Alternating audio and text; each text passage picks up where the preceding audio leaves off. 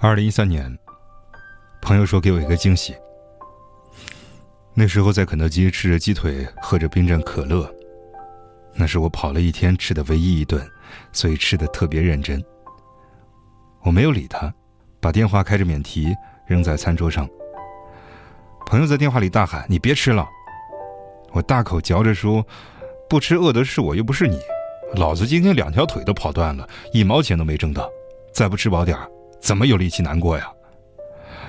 朋友说：“我来上海了，请你吃大餐，想吃什么都可以。”我赶紧把嘴里的一大口鸡肉吐在餐盘上，心里痛恨着，本来能装下一整只烤乳猪的胃，现在只能装下半只了。朋友发了个位置给我，我没有打车，坐了地铁过去。那时候刚毕业，很穷，不像朋友高中毕业就出去闯荡，混得风生水起。每一次我为自己大学生的学历自豪时，一想到朋友，就感觉到这个世界满满的恶意。地铁在黑暗的隧道里穿行，空调开得很大，我望着玻璃上有一些憔悴的自己，用力抓了抓本来已经很乱的头发，然后傻傻的对着玻璃笑了笑。朋友在地铁出口等我，头发很长，扎在脑后，光洁的额头露在外面。他见到我，上下打量了一番，然后手指捏着下巴说：“毛叔，还是老样子嘛。”我想了想，在记忆里搜索着朋友的老样子。他应该是小平头，大眼睛，棕色的皮肤，现在活脱脱是一个艺术家的范儿。我拍了拍朋友的肩膀说：“你却变了不少。”我们打车去了酒店。朋友有钱，拿着菜单瞄了一眼，然后对我说：“随便点就是了。”我倒也没客气，点了小龙虾、鲈鱼，还有大闸蟹。朋友又加了几道很贵的菜，然后把菜单递给服务员的时候问我：“你喝什么？啤酒还是红酒？”我说：“这种地方喝酒没意思吧？下一次一起去大排档喝。”朋友笑了笑说：“好，反正我也定在这儿不走了。”我有些惊讶的问他：“你在杭州不是好好的吗？这是要来上海开分公司的节奏啊？”朋友说：“想你这个老朋友了呗。”我抓起桌上的一粒瓜子扔他说：“得了吧，你少贫嘴。”朋友哈哈笑了起来，然后双手交叉着搁在桌子上说：“你还记得舒静一吗？”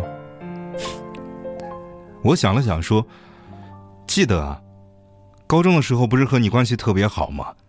后来好像考去广州了吧？朋友点了点头说：“他现在在上海，我们一直有联系。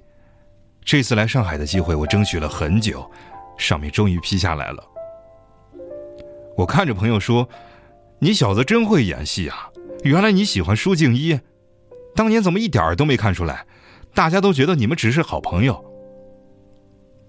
朋友说：“以朋友的名义爱着一个人才能长久啊，不然我们现在早就连朋友都做不成了。”我一边剥着小龙虾，一边和朋友说：“怎么，这次来，你是要表白，还是想继续做他身边的男闺蜜呀？”说着，我哈哈笑了起来。酒店这个时候人不多，我望着远处落地窗外，整个城市灯光闪闪。朋友说：“从认识他那天起，我就知道，我这辈子没有能力让他一见钟情，只能在岁月的长河里陪伴守护，日久生情。其实一见钟情对于我们来说只是遥远的故事，就算在身边上演，也是一场盛大的冒险。我更喜欢日久生情式的陪伴，把彼此身上所有的棱角磨平。”变成最适合的自己，然后水到渠成，相守一生。我常常听人说，所谓的一见钟情只是见色起意，所谓日久生情只是权衡利弊。见色起意会随着激情褪去，变成彼此都厌恶陌生的样子，而权衡利弊，没有什么不好。在一起要一辈子，不是一时心血来潮就可以决定的事情。与其在无法挽回的时候，发现这条路走错了，不如一开始把答案交给时间来做选择。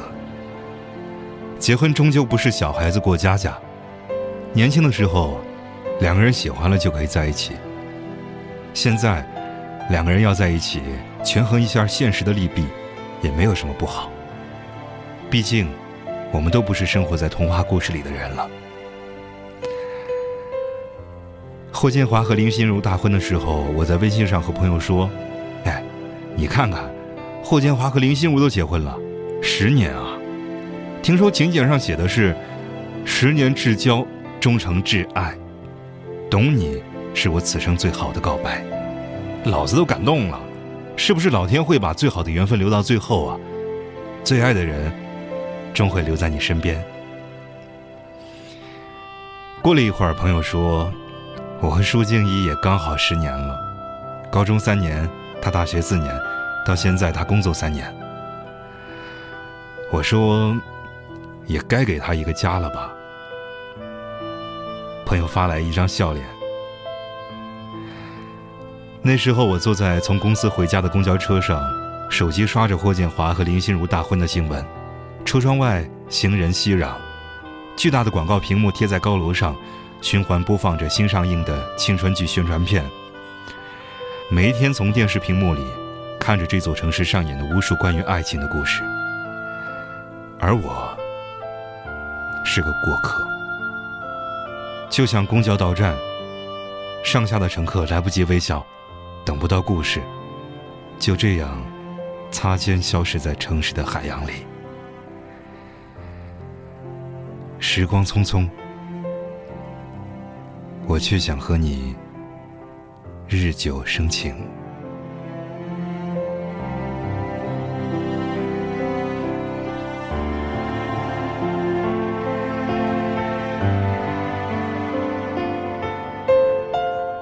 我是猫叔，如果你喜欢我的声音，欢迎把它分享到朋友圈，让更多的人能够听到。